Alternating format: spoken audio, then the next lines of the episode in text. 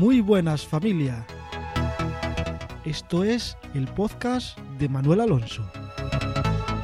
Un podcast donde os cuento mi experiencia tecnológica. Podéis encontrarme en todas las redes sociales como de Manuel Alonso. Una D y seguido Manuel Alonso. Y por supuesto, bienvenidos a este nuevo capítulo. Comenzamos.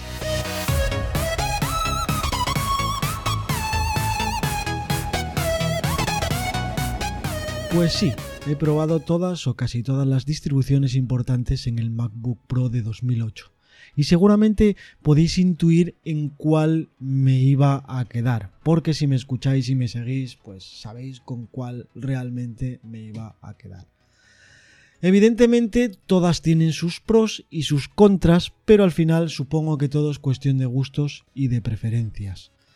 Eh, destacar que para los que no lo sabéis, el MacBook Pro mío es del 2008, es un dual core y tiene 4 GB de RAM. Es decir, hoy en día no es un maquinón ni algo que pueda desarrollar un trabajo o un rendimiento muy alto. Vale, entonces simplemente intento buscar, o bueno, ya encontré una distribución de Linux que se adapte al funcionamiento de este portátil. Porque MacOS, la, el software de Mac que lleva, que solo se puede actualizar hasta el capitán, pues bueno, mm, como ya no se puede actualizar más, pues la quito y punto. Eh, el disco duro lo tengo guardado porque en este portátil es fácil de poner y quitar el disco, entonces el día que necesite el sistema de Mac para algo en concreto, pues nada, es quitar un disco, poner otro y, y a funcionar.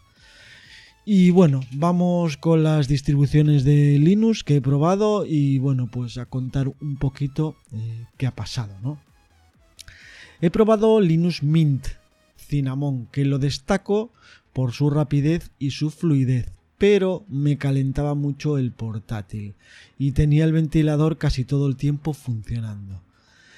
Y entonces, bueno, pues eso es una pega, ¿no? Mantener siempre el portátil con el ventilador funcionando y bastante caliente, pues bueno, no es que sea de mi devoción ni me guste demasiado. Y con el escritorio mate, eh, pues no acabo de gustarme ese tipo de escritorio. Funcionaba exactamente igual que con Cinnamon, pero bueno, el escritorio mate no me gusta pues demasiado.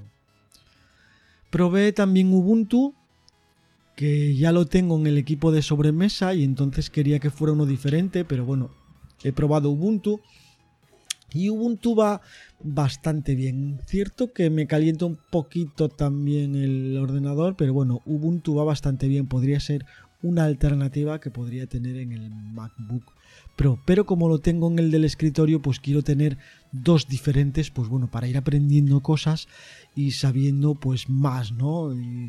no sé, ver las cosas de diferente, de diferente manera.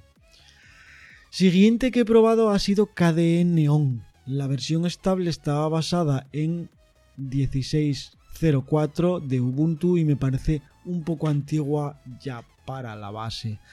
Entonces mm, KDE Neon, pues no. Mm, no, KDE sí me gusta bastante, pero bueno, no, no quiero estar en la 1604 y aunque ahora actualice así creo que iba a actualizar a la 1804 o es que no lo sé. Entonces al final mm, quizás me equivoque no pero nah, KDE Neon no, no me gusta. Sé que hay versiones inestables y otras versiones de desarrolladores que tienen o sea que funcionan con una versión más actual pero bueno yo quiero algo más estable algo que bueno que tenga fallos porque todo tiene fallos pero bueno no buscarlos yo a posta no entonces Vale. KDE Neon veo una versión antigua y no. No, la dejo ahí. He probado Deepin.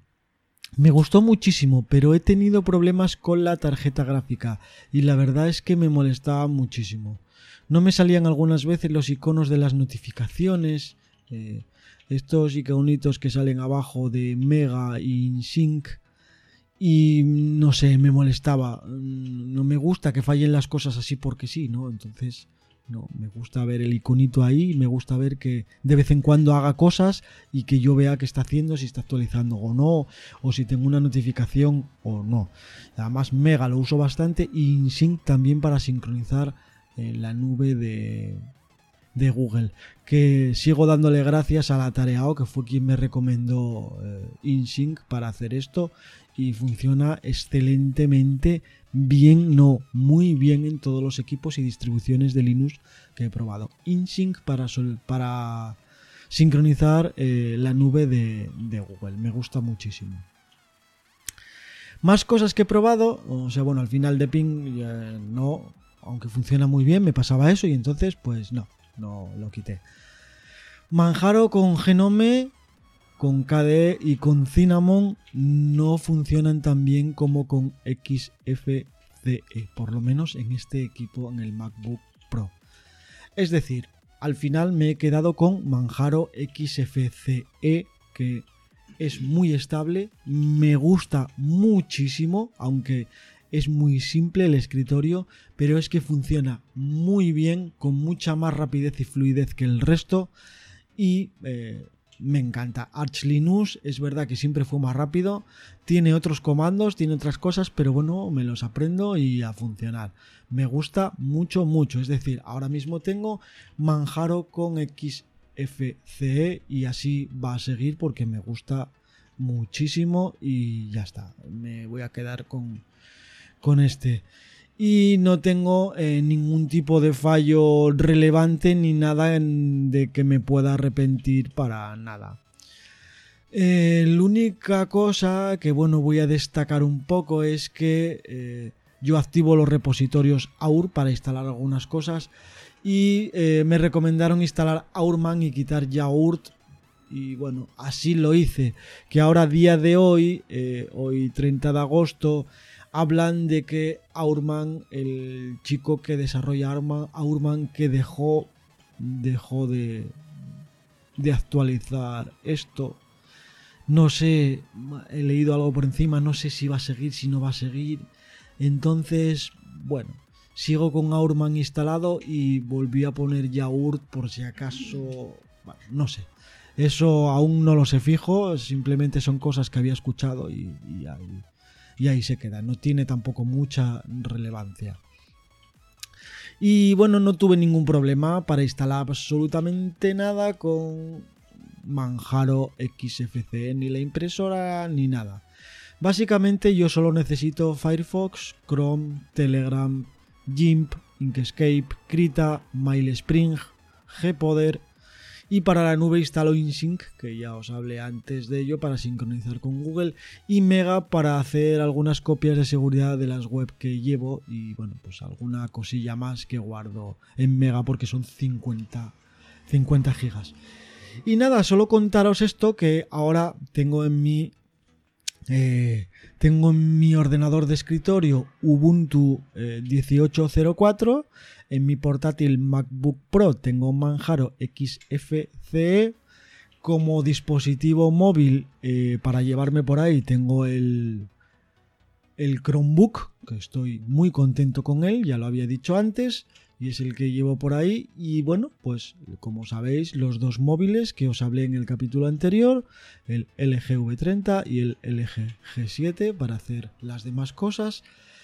Y básicamente esa es mi vida tecnológica eh, hasta este momento. Y bueno, pues a seguir como siempre. Eh, hasta aquí este capítulo y bueno, pues hasta el siguiente capítulo, familia.